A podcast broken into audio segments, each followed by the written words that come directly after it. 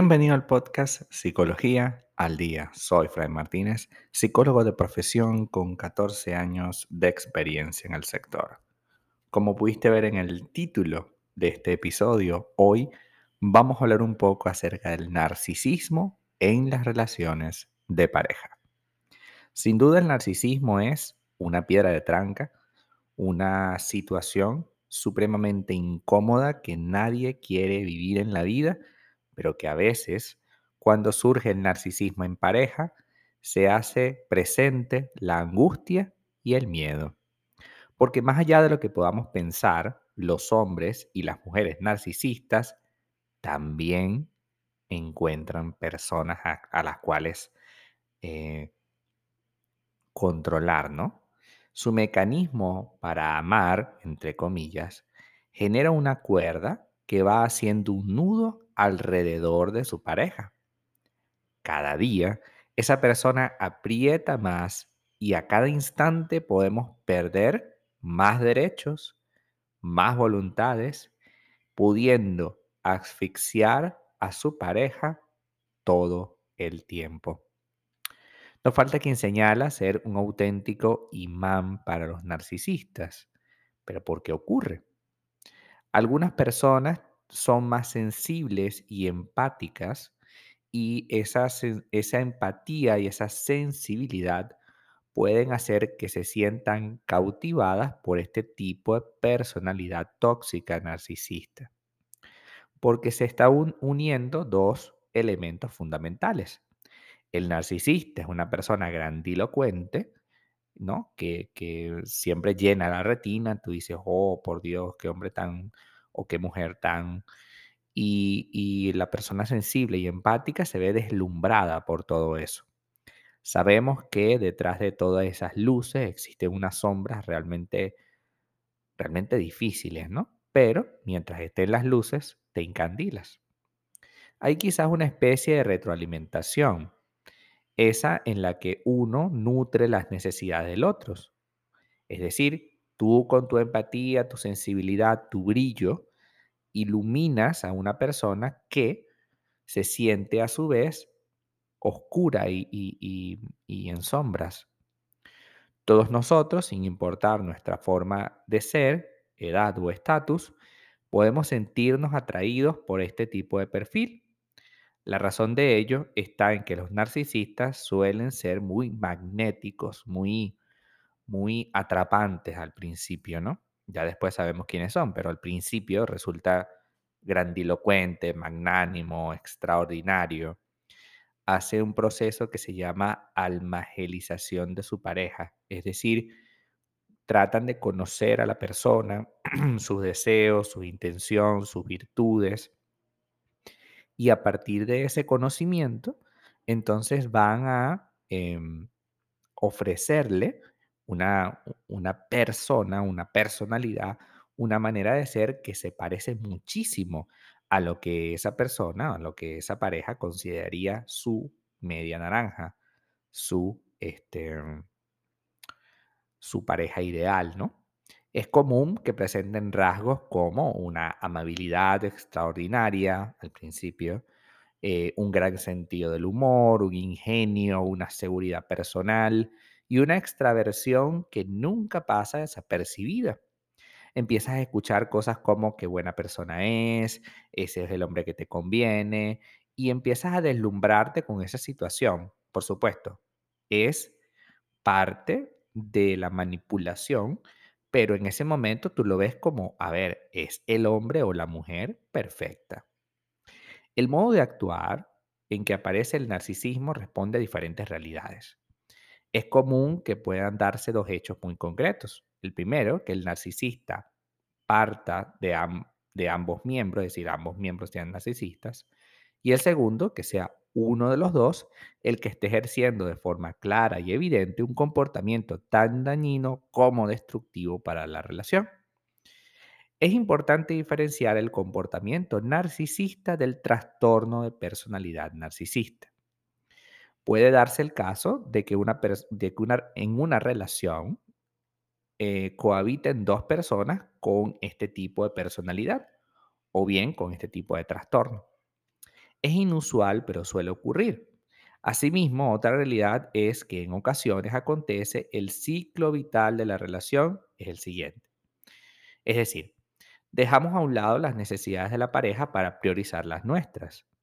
No solo aparece esa dejadez emocional, o sea, no te importa o no pareciera no importarte, sino que también necesitas tener control sobre lo que esa persona padece.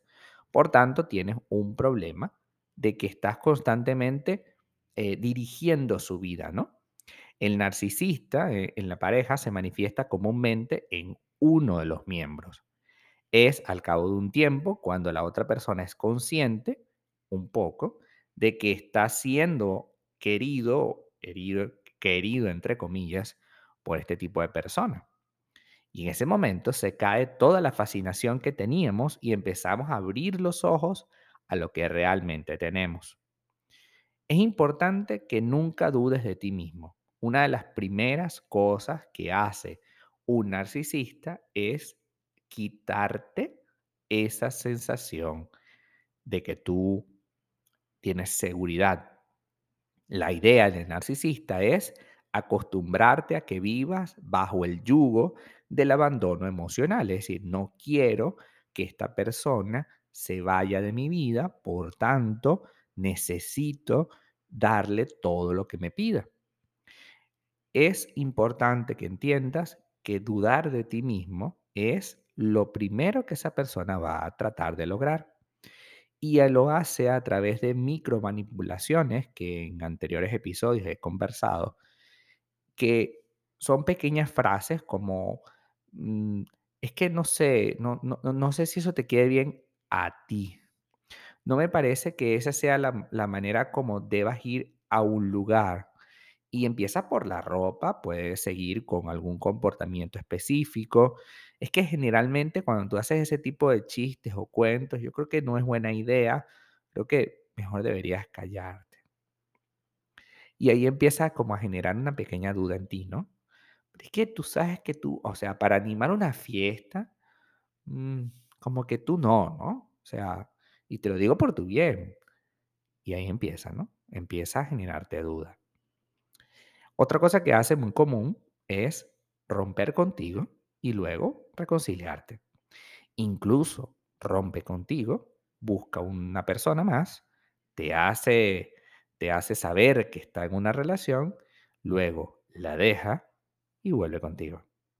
Y tú le aceptas porque por supuesto ya pasó el primer paso, ¿no? Tienes miedo al abandono emocional y empiezas a competir con los, las otras o los otros con los cuales esta persona está.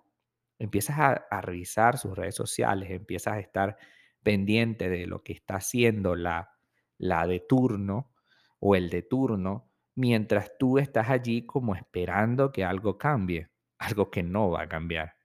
El narcisista hace esto como parte de su estrategia de manipulación. Primero te hace dudar, es decir, a ver, ¿cuándo tú vas a conseguir un tipo como yo? Te hace dudar y luego te rompe. No, yo me voy porque es que no soporto esto, porque es que no estás a mi altura, cualquier cosa. Ellos inventan cualquier cosa. Y luego de que eso pasa, te hace ver, "Mm, mira, yo tengo otra persona y estoy bien y, y vamos a quedar como amigos. O sea, ¿cuál es la inmadurez? Vamos a quedar como amigos para tenerte allí, para tenerte constantemente allí. Una vez que quedas como amigos, entre comillas, y entonces empieza a contarte lo bien que la pasa y todo aquello, tú te mueres de la rabia, pero, pero estás ahí porque al paso uno tienes abandono, miedo al abandono emocional. Entonces luego te dice, no, mira, es que la estoy pasando mal, yo como que voy a terminar esta relación y me voy a quedar solo un tiempo. Entonces ahí tienes como la idea, ¿no? La expectativa de que te puedas reconciliar. Y ciertamente ocurre porque esa es parte de la manipulación. Te piden la reconciliación, piden estar juntos, se vuelve otra vez magnánimo, extraordinario, alma gemela y todo aquello, y luego te vuelve y te vuelve a hacer lo mismo, porque la idea de esta persona es gozar con eso, ¿no? Y, por supuesto, nosotros tenemos que romper este vínculo, este círculo vicioso terrible, porque esta persona no va a cambiar. Así de simple.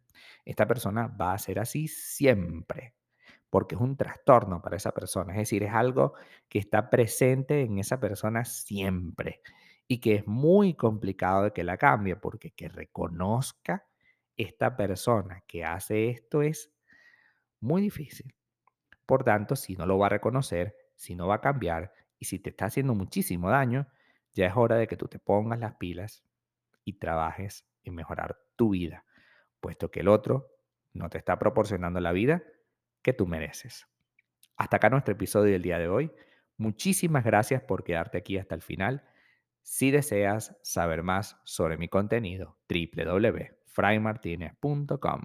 Para consultas online, www.fraymartinez.com y también sígueme en mi Instagram, arroba fraymartinez20. Muchísimas gracias y hasta el próximo episodio.